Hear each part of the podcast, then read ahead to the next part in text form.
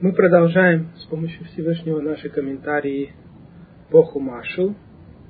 Это кассета по Парше Эмор. Мы еще раз благодарим наших спонсоров.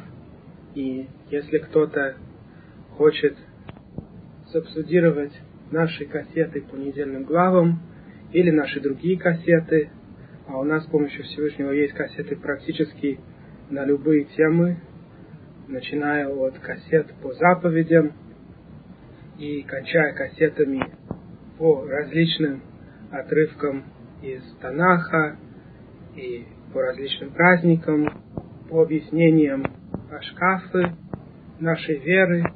И, конечно, очень хотелось бы, чтобы как можно больше людей имели возможность прослушать разные кассеты. Если вы хотите субсидировать какую-нибудь из кассет, пожалуйста, звоните Аврааму по телефону 718-846-6520 или Юрию по телефону 917-613-8775. Если вы хотели бы иметь копию одной из кассет, или у вас есть какие-то комментарии к нашим кассетам, то вы можете позвонить автору по телефону 917-339-6518 я очень хотел бы вас попросить, чтобы после того, как вы прослушаете эту кассету, вы дали ее другим, таким образом, чтобы митвы Всевышнего увеличивались и как можно больше людей могли получить пользу от этой кассеты. Я также благодарен тем, кто делает копии этой кассеты и всем, кто содействует в распространении ее. Эта глава начинается с заповедей Коганим, заповедей, которые относятся только к священникам. И я хотел бы рассказать сначала, почему, собственно говоря, в нашей Торе есть разделение между разными евреями. Ведь все мы братья, и как же может быть, что у священников есть дополнительные заповеди и определенные привилегии по сравнению с другими евреями? Живя в свободной стране, мы привыкли думать, что каждый человек рождается с одинаковыми возможностями. И поэтому трудно понять, почему наша Святая Тора разделяет между людьми. Коммунистическая Россия пыталась навязать ученикам в школах идею, что все, кто связаны с религией, в основном заботятся только о самих себе и используют религию для достижения своих целей. И в отношении многих религий это утверждение не так далеко от истины. Я помню карты, которые мы изучали, где были отмечены те участки земли во время Средневековья, которыми владела церковь. Бывало, что церковь владела большей частью земли, чем король. Да и сегодня Например, католическая церковь владеет большими участками земли, в том числе на Святой Земле, в том числе в Иерусалиме. Нам также рассказывали про различные обычаи в христианстве, что, например, человек, который согрешил, мог себе купить прощение тем, что давал деньги священникам. Были специальные бумаги, которые отмечали прощение человека за то, что он эти бумаги покупал. И поэтому можно сказать, что в отношении христианства и, возможно, ислама многие из утверждений, сказанные в атеистическом государстве, каким была советская Россия, были правдивы. Но ничего из сказанного не относится к нашей религии или Гавдил. Если у неевреев священники владели большим количеством земли, то нам Тора говорит, что ни Левиим, ни Коганим не могут владеть землю. Именно Левиим и Коганим единственные из евреев, которые не владели землей Израиля. Землю Израиля разделили на 12 частей между 12 племенами, и при этом два сына Йосефа, Минаша и Ефраим, взяли отдельные части, а Леви не взял никакой части.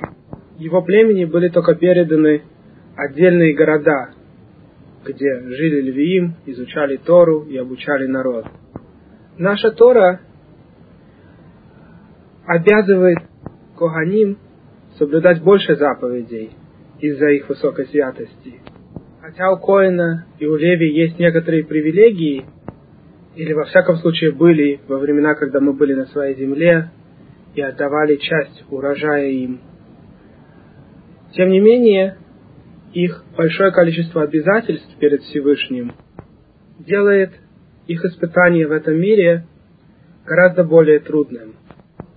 Более того, сегодня, когда Левиим и Куганим не получают ничего от нас во время нашего изгнания, кроме некоторых привилегий, что Коэн первым вызывается к Торе, а Леви вторым. В основном никаких денежных привилегий Коэн сегодня не имеет. Вне земли Израиля вообще не относятся все виды трумы, массер, части урожая, которые отдавались Куаним и Левиим. Тем более, что жертвоприношения сегодня, конечно, не приносятся, и те части, которые отдавались во время храма Куаним, больше не существуют, пока не придет Машиях. Единственное, что раввины установили, это отдавать Коину халу, даже вне земли Израиля. Хотя постановление халы история относится только к земле Израиля, раввины установили закон, чтобы мы снимали халу вне земли Израиля тоже. Но сегодня мы эту халу сжигаем, потому что мы все нечисты, как я рассказывал на предыдущих кассетах, и в том числе Куаним, и еще по другим причинам. И поэтому сегодня Куаним не получает привилегии даже от халы. То время как все запреты, относящиеся к Куаним, относятся также и сегодня. Поэтому выбор жены для Коина более ограничен, для, чем для обычного еврея, как мы сейчас увидим. В этой главе будут описаны женщины, на которых Коэн не может жениться, хотя обычный еврей может. Также Коэн и сегодня должен быть осторожным, чтобы не находиться в одной комнате с мертвым, и в некоторых случаях в одном здании с мертвым, и, конечно, не ходить на кладбище, и не может таким образом осквернять себя прикасаясь или находясь рядом в одной комнате с любым из мертвецов, кроме очень близких родственников, описанных дальше в этой главе. Все это относится и сегодня. Коэн должен знать хорошо законы, относящиеся к близости к мертвецам. Поэтому, например, Коэн в обычной ситуации не может пойти в госпиталь, где все время находятся разные мертвые. Если у него есть болезнь, и ему придется идти в госпиталь, то нужно поговорить с раввином, в каких случаях это можно, в каких случаях можно избежать, пойти в место, где, скорее всего, мертвых нету. Есть некоторые госпиталя, где стараются создать условия, чтобы Коин мог находиться в определенных секциях этого госпиталя. В этих госпиталях держат мертвецов в другой секции, в отдельном здании. Все это нужно спрашивать у равина, когда конкретный случай предстает перед Коином даже лететь в самолете в землю Израиля, на этих самолетах часто привозят гробы с мертвыми, чтобы похоронить мертвецов в земле Израиля. Коину нужно сначала поконсультироваться с раввином и с теми, кто знает, будут ли вести гроб на этом самолете, потому что бывают случаи, когда он не может полететь. И есть очень много других случаев, когда Коин не может находиться где-то или проезжать в каком-то месте. Все из-за того, что там есть тела мертвых. И нужно быть очень осторожным, чтобы не сломать эти законы. Обычно те раввины, которые сами являются коганим, гораздо лучше знают эти законы, потому что для них это повседневная жизнь, и с ними полезно консультироваться всегда, когда у вас встает вопрос по отношению к возможному контакту с мертвыми. Ну и тем более, конечно, Коэн не должен заранее выбирать себе профессию доктора, который постоянно служит в госпиталях и имеет контакт с мертвыми в тех случаях, когда могли обойтись и без него. Конечно, в случаях, когда есть опасность для жизни, все митцвы Торы, кроме трех, отодвигаются. И поэтому, если, скажем, какой-то коин знает лечение, и ему нужно пойти в место, где будут мертвые, ради того, чтобы вылечить кого-то, то это, конечно же, разрешено, так что как сломать все другие заповеди, кроме трех, как мы уже обсуждали на других кассетах, есть только три заповеди, которые лучше отдать жизнь, чем сломать, а именно идолопоклонство, запрещенные связи, например, женщина Нида или чужая жена. Причем Нидой является женщина, которая не сходила в микву, если у нее был период. Поэтому, например, если человеку сказали бы Гои, что мы тебя убьем, если ты не будешь иметь отношения с определенной женщиной, и он знает, что она Нида, то есть не была в микве после периода, то ему нужно отдать свою жизнь, чтобы не сломать этот закон. И третье это убийство. То есть, если вам говорят, что вас убьют, если вы не убьете кого-то другого, то вы обязаны отдать свою жизнь. Только за эти три закона мы отдаем свою жизнь. Все остальные законы мы ломаем, если Гой ради своего удовольствия хочет, чтобы мы их сломали. Например, Гой, которому нечего есть, и он пригрожает, что убьет нас, если мы не приготовим пищу в субботу, то мы обязаны сломать субботу и таким образом спасти себе жизнь. Потому что Тора дана, чтобы жить, а не чтобы умирать.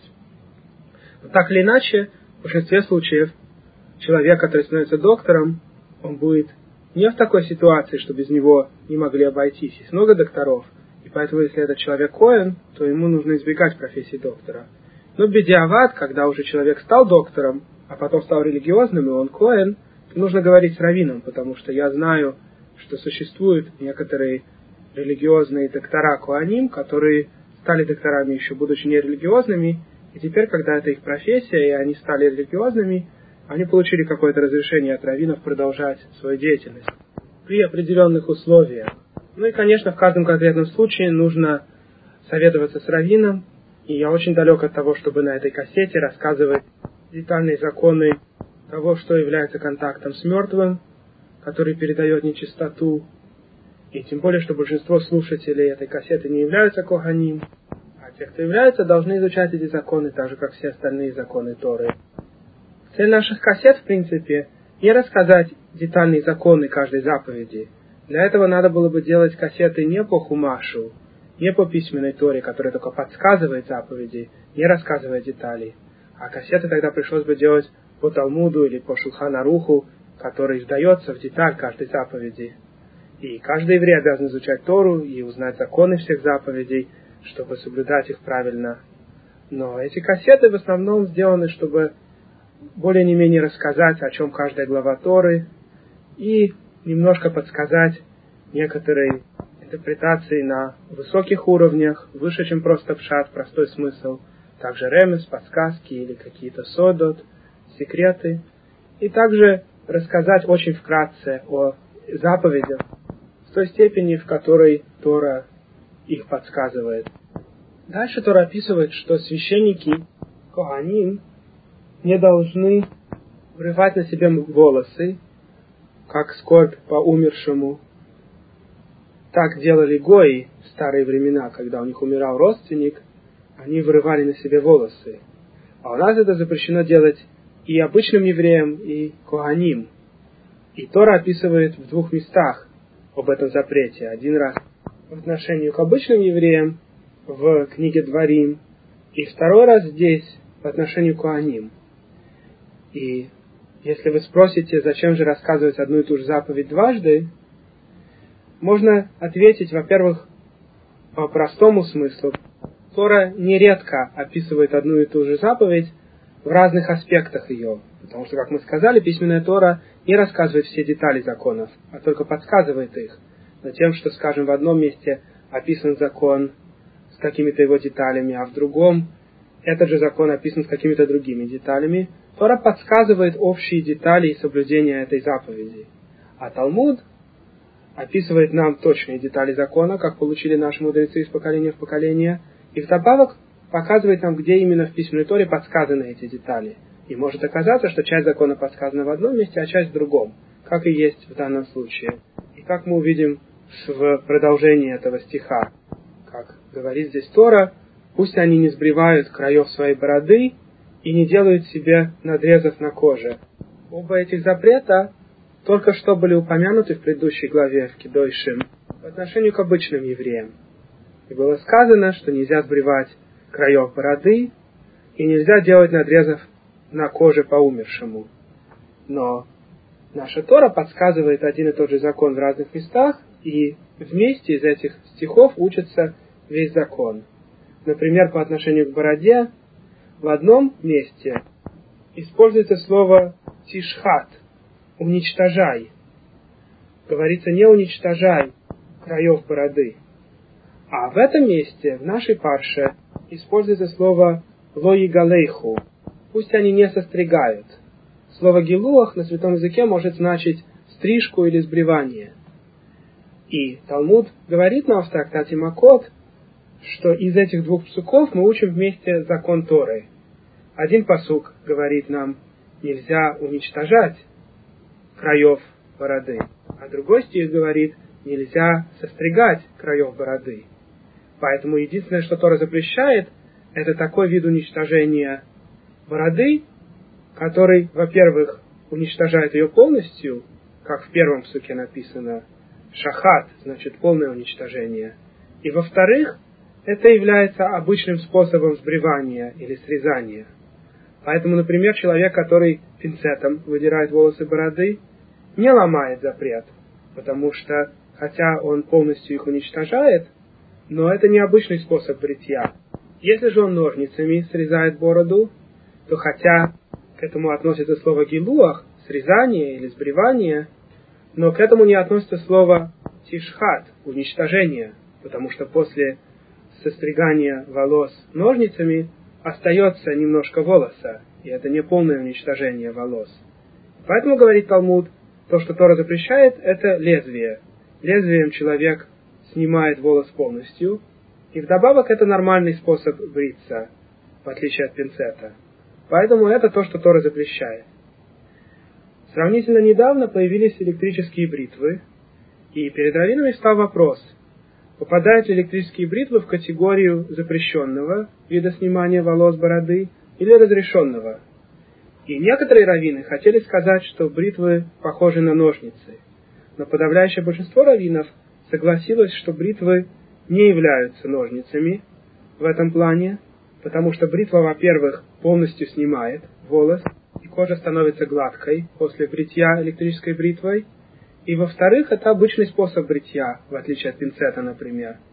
И поэтому большинство раввинов постановили, что электрическая бритва запрещена. Сегодня, к сожалению, знающих людей мало, и есть очень много необразованных евреев, которые считают, что нет никакого запрета бриться электрической бритвой, и только лезвие Тора запрещает. А на самом деле, большинство раввинов, как я только что упомянул, запрещают бриться электрической бритвой тоже. А тем, кто обязательно должен бриться по тем или иным причинам, хороший совет это использовать порошок, как делали в предыдущих поколениях, когда еще не появились электрические бритвы.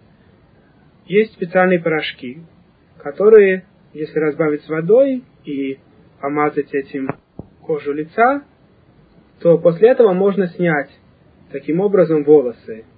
И не нужно использовать никаких бритв для этого. Порошок разъедает волосы, и потом можно таким образом снять их с лица. И тем не менее, вы все наверняка знаете, что ваши предки имели бороды. Если посмотреть на фотографии бухарских или кавказских евреев ста лет назад, вы видите, что все мужчины были с длинными бородами, и все женщины были с полностью покрытыми волосами, что ни один волос не торчит ни с какой стороны. И это показывает то, что традиции наши всегда были быть строгим с этими вещами. Женщина должна полностью покрывать волосы, а мужчина оставлял бороду. И, как говорит Талмуд, красота мужчины – это его борода. И поэтому, конечно, тот, кто в действительности боится Всевышнего, будет держаться далеко и от всех видов порошка, и тем более от электрических бритв, а будет носить с гордостью свою красивую бороду, как носили его предки, не стесняясь, что он еврей. И говоря уж о том, что по Кабале спривать бороду тем или иным способом запрещено, и таким образом человек от себя уводит милосердие Всевышнего, в то время как борода, которую он оставляет, а также полностью покрытые волосы его жены, приводят колоссальные благословения на дом. Те, кто знают немножко арамейский язык, могут почитать, как описывает книга Зогара в Парше Насо, о величайших благословениях, которые Всевышний посылает на семью, где женщина полностью покрывает волосы, даже когда она одна дома, чтобы даже стены дома не видели ее волос. Люди делают все, что угодно, чтобы получить хорошее пропитание, улучшить свою зарплату, бегают с места на место целый день, чтобы немножко заработать на жизнь, тогда как удача находится совсем рядом с ними. В первую очередь пусть повлияют на своих жен, чтобы те полностью покрывали волосы. и это принесет им благословение на семью. Дальше Тора описывает тех женщин, которые запрещены для Коэна. В отличие от обычного еврея, Коэн не может жениться на разведенной женщине, на женщине, которая родилась от брака Коэна и запрещенной ему женщине. То есть, если какой-то Коэн, вопреки закону, женился на женщине, которая ему запрещена, например, на разведенной женщине, то его дочка теперь запрещена другому Коэну. А также, если у него есть сын, то он не является Коэном, а является халалом. И дети этого халала, если они мальчики, они тоже являются халалим, а если они девочки, то не могут выйти замуж за Коэна. И также женщина, которая когда-либо имела отношение с мужчиной, который ей запрещен, например, с неевреем или с мамзером, такая женщина никогда не будет разрешена Коину. И в том числе женщина, которая родилась не еврейкой, если перешла в иудаизм, Коину запрещена, хотя обычный еврей может на ней жениться. Все эти законы, конечно же, относятся сегодня тоже. И, конечно, всегда, когда у какого-то Коина вопрос, разрешена ли ему определенная женщина, он должен проконсультироваться с раввином. И дальше Тора говорит, если дочь Коина оскверняет себя прелюбодеянием, то она таким образом осквернила своего отца и получит наказание смерти огнем. Дело в том, что Санхедрин мог наказывать самых больших грешников четырьмя видами смертей. Скива срейфа, херег и хенек. Убивание камнями, срейфа – это сжигание, а именно ему заливали расплавленный металл в горло и таким образом сжигались внутренности. Херег – это убивание мечом, и хенек – это удушение. Каждая из видов смертей исправляла грех человека, поэтому за разные грехи предполагалась разная смерть. Так вот, обычная женщина-прелюбодейка вместе с ее прелюбодеем убивались самым безбольным из видов смертей, а именно хенек, удушение. А женщина, которая дочка Коина, которая изменяла своему мужу, получает наказание более тяжелым видом смерти, а именно сжигание. Ну и, конечно, девушка, которая была не замужем и имела отношения с мальчиком, не наказывается в этом мире по закону, будь она дочкой Коина или дочкой обычного еврея, но Всевышний, конечно, наказывает всех грешников. И тем более, что сегодня девушки обычно не ходят в микву, пока не выйдут замуж. И поэтому они все всегда ниды, потому что любая женщина, у которой вышла кровь, становится нидой, пока не сходит в микву. И поэтому, если такая девушка имеет отношение с мальчиком, то они оба получают за это духовное течение, карет. И мы уже рассказывали на предыдущих кассетах, что такое карет – и вкратце можно сказать, что это одно из самых тяжелых наказаний, которое душа может понести. Единственное, что может от этого спасти, это полное раскаяние и решение никогда больше этого не делать. Но тот человек, который делает эти страшные грехи и говорит себе, потом я раскаюсь, и Всевышний меня простит, о нем сказано в Талмуде, что его Всевышний не простит. Только тот человек, который уже сделал, потому что его дурное наклонение на него повлияло и уговорило его сделать грех, и ему очень хотелось попробовать, теперь, когда он уже сделал, он может раскаяться, и Всевышний ему поможет вернуться, если он честно решит больше никогда не возвращаться к своему греху. И вообще большая митва, как мы уже рассказывали, детям жениться рано, до 20 лет, чтобы не было этого камня преткновения среди нашей общины, чтобы не имели хасвишалом отношения девочки и мальчики друг с другом, Потому что все это происходит из-за того, что люди задерживаются с женитьбой, а между тем в распущенном обществе, в котором мы живем, на них влияет улица, и они начинают иметь отношения до женитьбы с людьми, которые им запрещены, с нидами, и ломая постоянно различные запреты. А если бы они женились вовремя, то они бы могли бы делать мицву вместо того, чтобы делать грех. Дальше Тора описывает законы первосвященника, Коэн Гадоль, и к нему относятся законы еще более строгие, чем к обычному коину. И, конечно, сегодня у нас нету коаним гдолим. Это была должность коина во времена храма. и вернется снова, когда будет построен третий храм во времена короля Машеха. И Коэн Гадоль не мог иметь контакт с мертвым телом, даже если умерший был его близким родственником. Как мы сказали, обычный Коэн мог осквернять себя контактом с телом матери, отца и других близких родственников. А Коэн Гадоль, даже в случае смерти таких близких родственников, не выходил из храма и продолжал свою службу.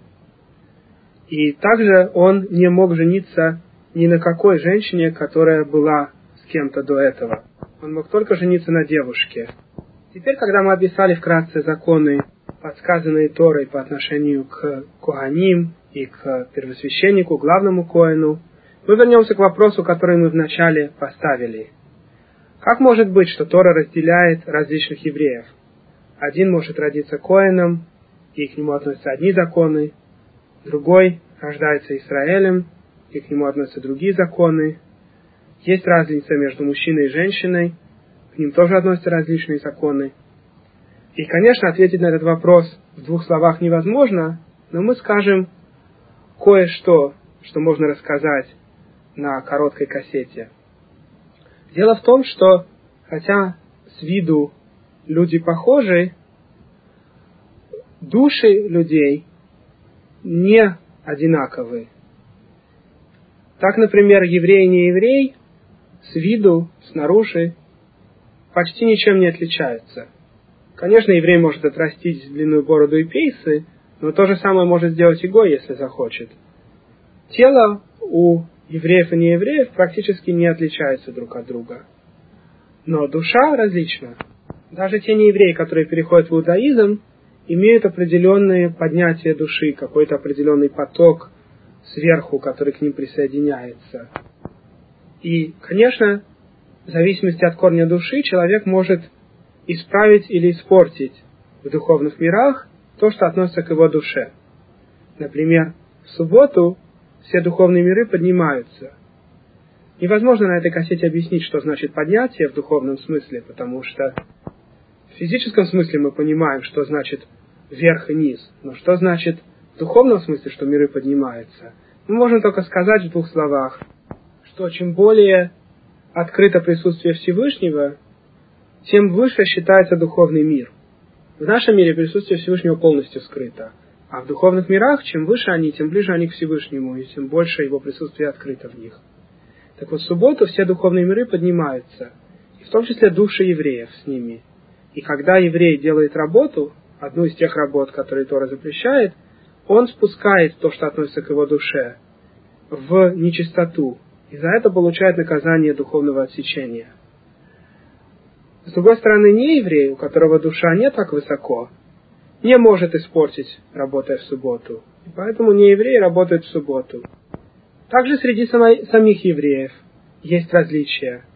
У Коина есть определенные свойства души, которые не относятся к обычному Израилю. И поэтому Коэн должен быть более свят в каких-то законах, которые Тора предписывает. Всевышний, который знал, как он создавал души, объяснил каждому человеку, какие заповеди он должен соблюдать, ради того, чтобы исправить своей душой и ничего не испортить. И в том числе Всевышний знал, что Коэн, если женится на одной из запрещенных ему женщин, он испортит. И что правильная связь Коэна только с одной из женщин, которые Тора разрешает для Коэну.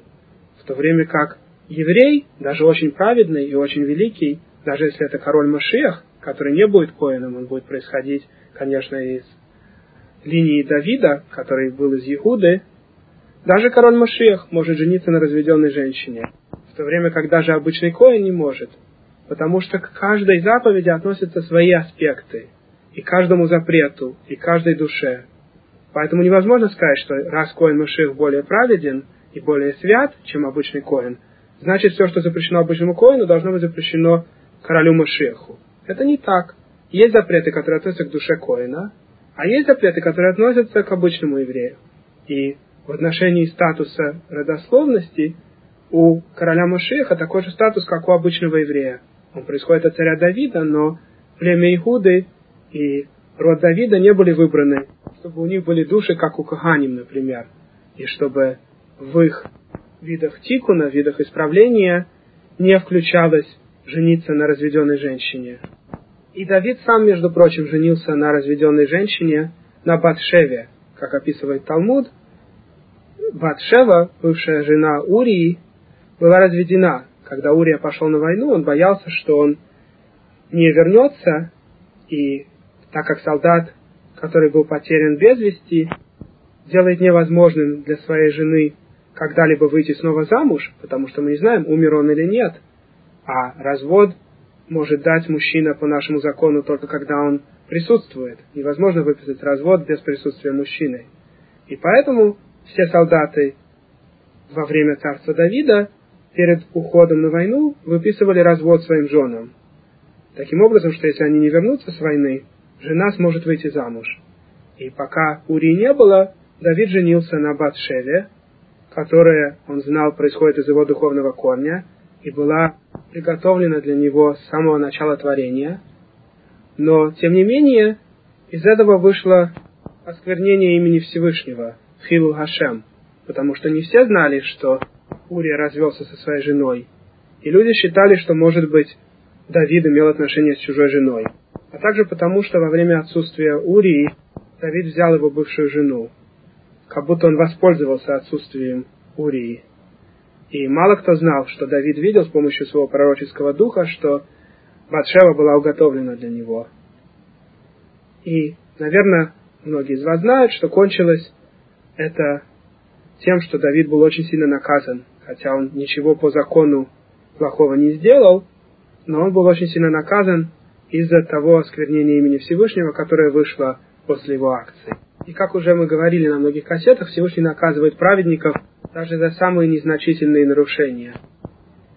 Так вот из того, что мы рассказали, становится понятным, почему у мужчины и женщины есть разные заповеди. К мужчине относится гораздо больше положительных заповедей. Как известно, общий принцип, рассказанный в Талмуде, в трактате Кедушин, что те заповеди, которые связаны со временем, и они положительные, то есть Тора говорит нам что-то делать, они в основном относятся только к мужчине, за редким исключением. Отрицательные же заповеди, то есть заповеди, когда Тора запрещает нам что-то делать, они относятся и к женщинам, и к мужчинам одинаково. И мы уже когда-то рассказывали на кассетах, что корень мужчины происходит из хесед, с правой стороны. И его основной тикун, исправление духовных мирах, зависит от положительных заповедей. В то время как корень женщины из гвуры, и так же, как в стране есть министр иностранных дел и министр внутренних дел, также и в семье есть как бы министр иностранных дел, мужчина, и министр внутренних дел, женщина. И поэтому к мужчине относится очень много заповедей вне дома. И именно мужчины собираются вместе и молятся Всевышнему в миньянах. Все потому, что мужчины имеют корень из хесед, где хорошо собираться вместе, в то время как женщина, она из гвуры, и она как отдельный мир. Поэтому женщины в основном живут домом и своей скромностью, своей скромной одеждой исправляют в духовных мирах то, что относится к их духовному корню, так же как мужчина исправляет то, что относится к его корню. И поэтому именно женщина должна так скромно одеваться, потому что там, где гвура, там нужно стоять как сильный человек, который не дает врагу зайти. И вся нечистая сторона имеет ахизу, имеет возможность прилипнуть именно там, где открыта части тела. И поэтому, когда женщина одевается нескромно, она таким образом дает возможность всей нечистой стране прилипать к ней и к ее семье. В то время как скромная женщина приводит таким образом чистоту в семью, и семья становится святой. Также женщина должна стоять и не давать плохому войти внутрь дома, чтобы в дом не попадало влияние улицы, журналы, газеты, телевизор, радио, интернет. Вся та нечистота, которая идет из улицы, предотвращается с помощью женщины, которая стоит, как воин, и не дает врагу зайти в дом. После всего, что мы упомянули, и в том числе сказав, что со стороны тела практически нет различия между евреями и неевреями, и также, казалось бы, между Коганим и обычными евреями.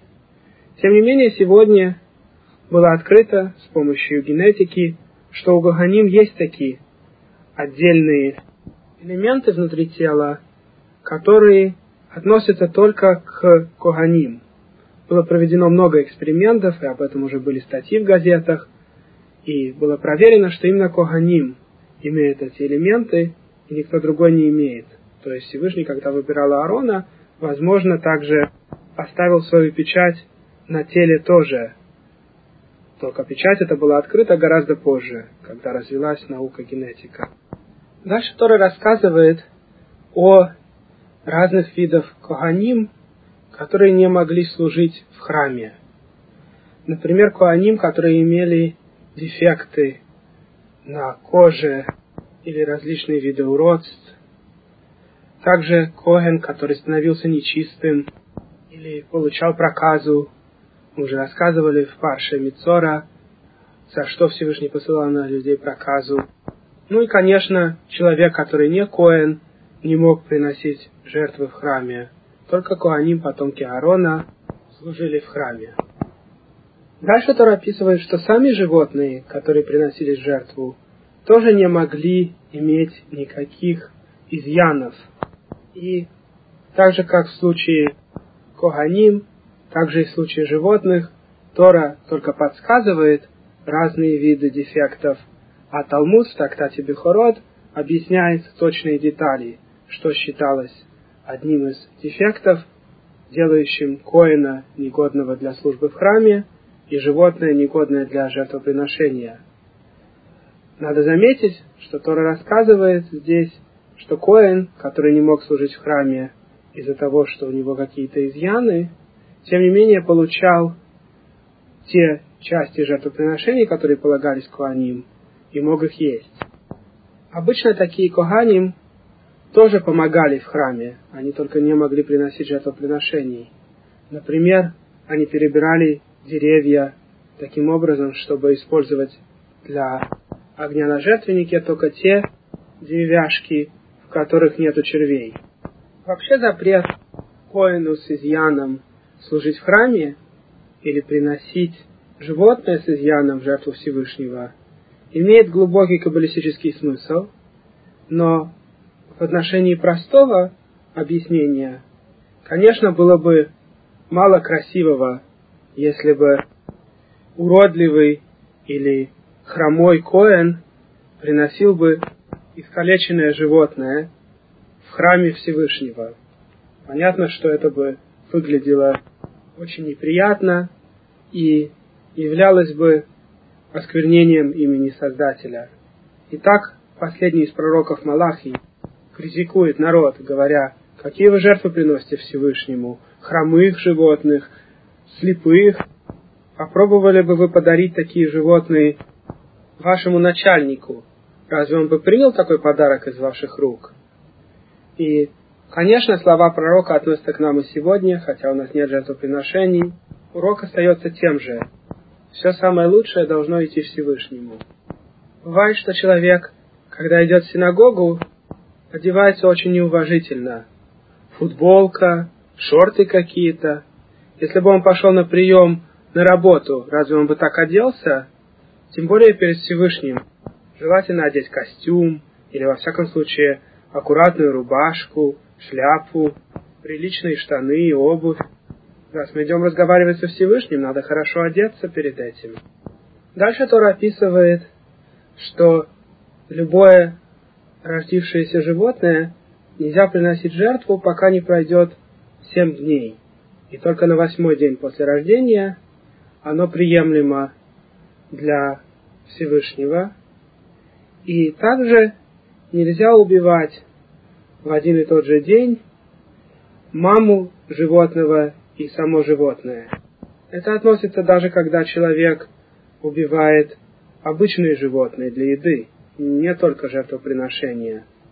И поэтому этот закон относится сегодня тоже. И заключает Тора, не оскверняйте мое святое имя, я должен быть освящен среди сынов Израиля. Это отдельная заповедь, называемая Кидуш Хашем.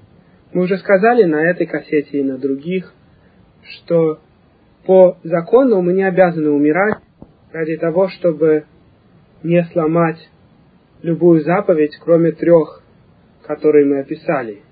Поэтому, когда нас заставляют сломать любую из остальных заповедей и говорят, что если мы так не сделаем, то нас убьют, то мы не должны отдавать жизнь. И тем не менее, этот закон относится только тогда, когда нееврей заставляет нас что-то сделать ради собственного удовольствия. Например, он хочет, чтобы мы ему приготовили пищу в субботу, чтобы он мог поесть. Но если не еврей специально нас заставляет сломать заповеди Торы ради того, чтобы мы не смогли их соблюдать, не потому, что у нееврея есть какая-то выгода, а он просто хочет, чтобы мы отреклись от Торы, и поэтому заставляет нас сломать заповеди. Тогда, если там находятся 10 евреев, миньян, то мы обязаны отдать жизнь за другие заповеди тоже. И вот это как раз заповедь, которая сказана здесь. Освящайте имя мое. И поэтому, когда человек умирает, закидыв шашем, а уже в нашей истории сотни тысяч евреев отдали свою жизнь ради Всевышнего, то есть специальное благословение. Благословен Всевышний Владыка Вселенной, осветивший нас своими заповедями и повелевший нам освящать свое имя среди множеств. И это благословение, которое было на устах множества евреев в течение нашей истории. Потому что не раз грехи нашего народа поднимались до такой степени, что нечистой стороне давалась сила и множество святых евреев отдавалось на смерть. Как говорит Талмуд, наказание на наш народ всегда приходит из-за грешников, но начинается оно всегда с праведников. Из-за грешников в этот мир приходит наказание, и праведники умирают за грехи грешников. В результате награда праведников увеличивается, а грешники получают двойную порцию в аду.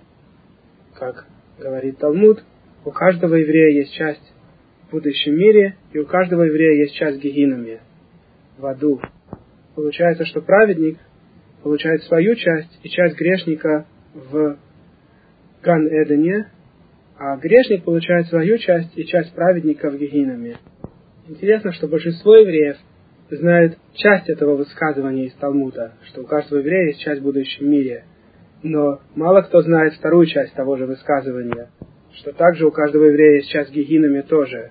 И все зависит от нашего выбора.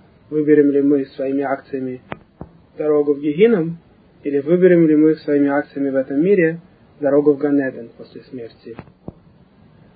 После этого большая часть нашей недельной главы посвящена субботе и праздникам.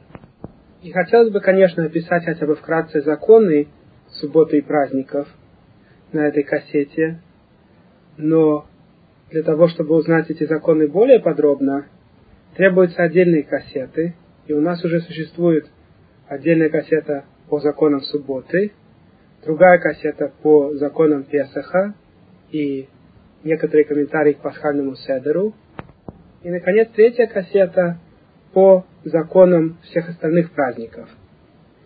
И даже на этих кассетах Законы описаны только вкратце, потому что понятно, что законы субботы невозможно описать на кассете в 90 минут.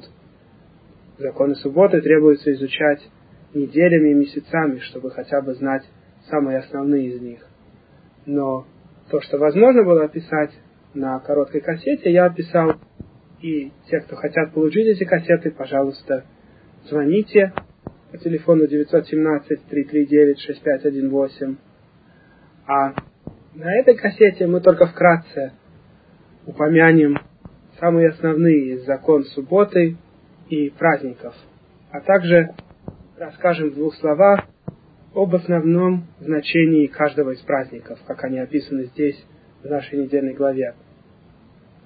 Суббота, конечно, это самый святой из наших праздников. В субботу к Торе вызывается семь человек – Йом-Кипур только шесть, а во все остальные праздники пять. А в Холомоид и в Рошходыш четыре.